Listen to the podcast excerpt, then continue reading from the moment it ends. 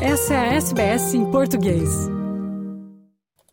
Olá, estes são os destaques do noticiário em português da SBS desta segunda-feira, 16 de outubro. O noticiário em português da SBS é produzido às segundas, terças e quartas-feiras. Com vocês hoje, Fernando Vives.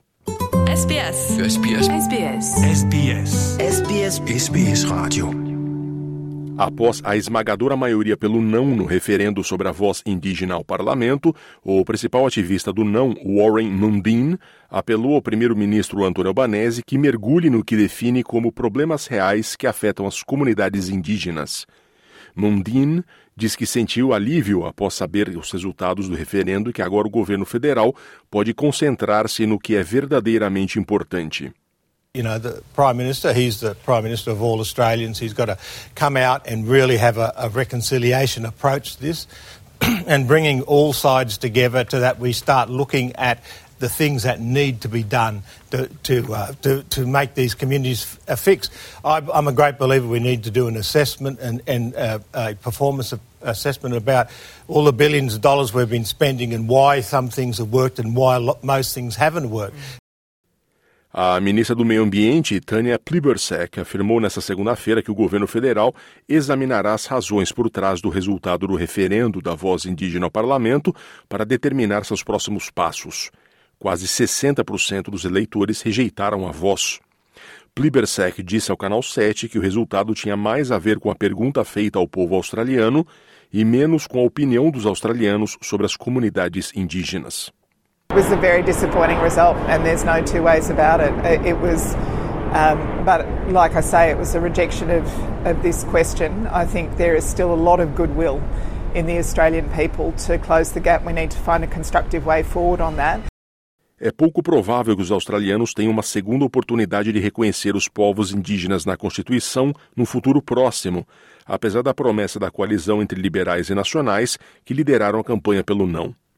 Antes da votação, o líder da oposição, Peter Dutton, prometeu que, se eleito, a coalizão realizaria um segundo referendo indígena para fazer uma mudança simples que reconhecesse os aborígenes e os ilhéus do Estreito de Torres na Constituição.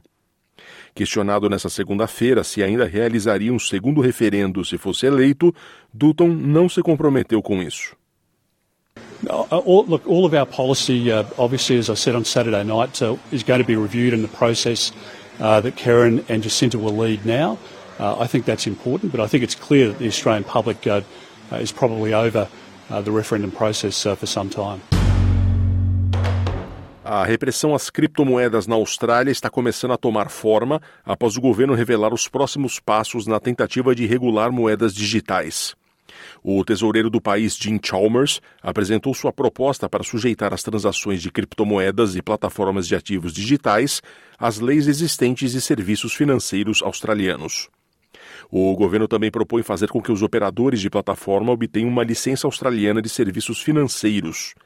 As plataformas que detêm mais de 1.500 dólares em ativos de um indivíduo, ou 5 milhões no total, serão cobertas pelas mudanças. Os padrões mínimos para ativos digitais, como tokens, também estão sendo revisados.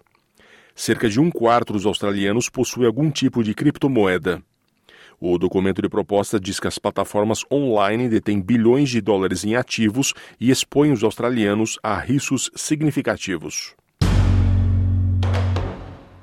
Mais 250 australianos foram evacuados de Israel à medida que a situação de segurança continua a deteriorar-se no país e nos territórios palestinos. A ministra das Relações Exteriores, Penny Wong, diz que o grupo saiu de Tel Aviv e chegou a Dubai em um fretamento privado e dois voos da RAF, a Real Força Aérea Australiana. A senadora Wong diz que as evacuações de Gaza e os voos de repatriamento continuam sujeitos à rápida mudança na situação de segurança no local. We are still working uh, on uh, uh, seeking to assist those Australians who are currently in Gaza. This is a very difficult situation, uh, a very frightening situation, uh, and uh, we are working with international partners, including the US and Egypt and Israel, to try and ensure safe passage for Australians. as yet, as people would know, the situation in Gaza is extremely difficult. 28 brasileiros permanecem em Gaza aguardando autorização do Egito para cruzarem a fronteira. O governo brasileiro prepara um voo para levá-los do aeroporto do Cairo até o Brasil. Quem traz as informações é a repórter Fabiana Sampaio, da Rádio Nacional do Rio de Janeiro. O governo brasileiro informou que um grupo de 28 pessoas permanece abrigado nas cidades de Rafah e Khan Yunis, em Gaza, aguardando autorização do governo egípcio para cruzar a fronteira e poder se deslocar até o aeroporto do Cairo. De lá, eles serão trazidos para o Brasil em avião da Presidência da República. O presidente Lula e o ministro das Relações Exteriores, Mauro Vieira, negociam a abertura da fronteira. Lula chegou a conversar por telefone com o presidente de Israel, Isaac Herzog, o presidente do Egito, Abdul Fattah al-Sisi, e o presidente da Autoridade Palestina, Mahmoud Abbas. Das 28 pessoas que aguardam resgate, 18, incluindo 10 crianças, foram deslocadas para Rafah, onde passaram a noite em um imóvel alugado pelo Itamaraty. Elas estavam na cidade de Gaza, abrigadas em uma escola, durante os primeiros dias da ofensiva ofensiva de Israel. As outras dez pessoas são moradoras de Khan Yunis, que fica a poucos quilômetros de Rafah, e aguardam a liberação em suas casas. Ao todo, o grupo é composto por 22 brasileiros e seis palestinos com residência no Brasil. Segundo o governo brasileiro, todos têm recebido acompanhamento psicológico por profissional palestina contratada em Gaza e o apoio inclui o aluguel de transporte, abrigo e alimentação. Da Rádio Nacional no Rio de Janeiro, Fabiana Sampaio. A presidenta da Comissão Europeia, Ursula von der Leyen, esteve em Israel com o primeiro-ministro israelita Benjamin Netanyahu.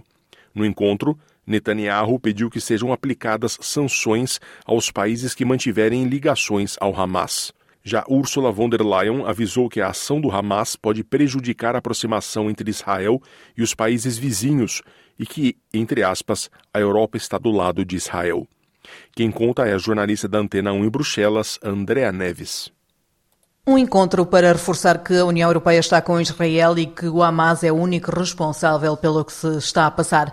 A Presidente da Comissão Europeia diz que é preciso perceber a quem interessa desestabilizar a região. Esta ação do Hamas pode prejudicar o histórico aproximar entre Israel e os países vizinhos. E devemos observar de perto aqueles que podem ganhar com o perpetrar do conflito no Médio Oriente, como o Irão e a Rússia. O primeiro-ministro israelita reforça que o Hamas deve ser considerado e tratado como Estado Islâmico.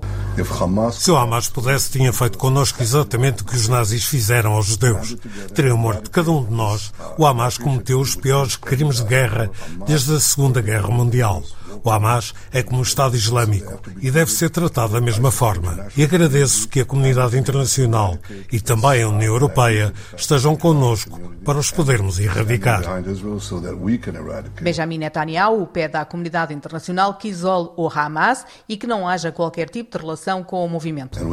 E temos que garantir que ninguém se encontra com o Hamas e deve haver uma posição unânime da comunidade internacional para serem aplicadas sanções às nações que o fizerem. Neste encontro, Ursula von der Leyen mostrou também já alguma preocupação com o arrastar do conflito a outras regiões. As comunidades judaicas pelo mundo estão a ser também profundamente afetadas, incluindo na Europa. Há vários incidentes antissemitas estão a surgir e isto é inaceitável. Estamos profundamente preocupados com o espalhar do discurso de ódio e de falsas notícias. A Presidente da Comissão Europeia disse ainda que acredita que a forma como Israel vai reagir vai provar que é um país democrático. Curta, compartilhe, comente. Siga a SBS em português no Facebook.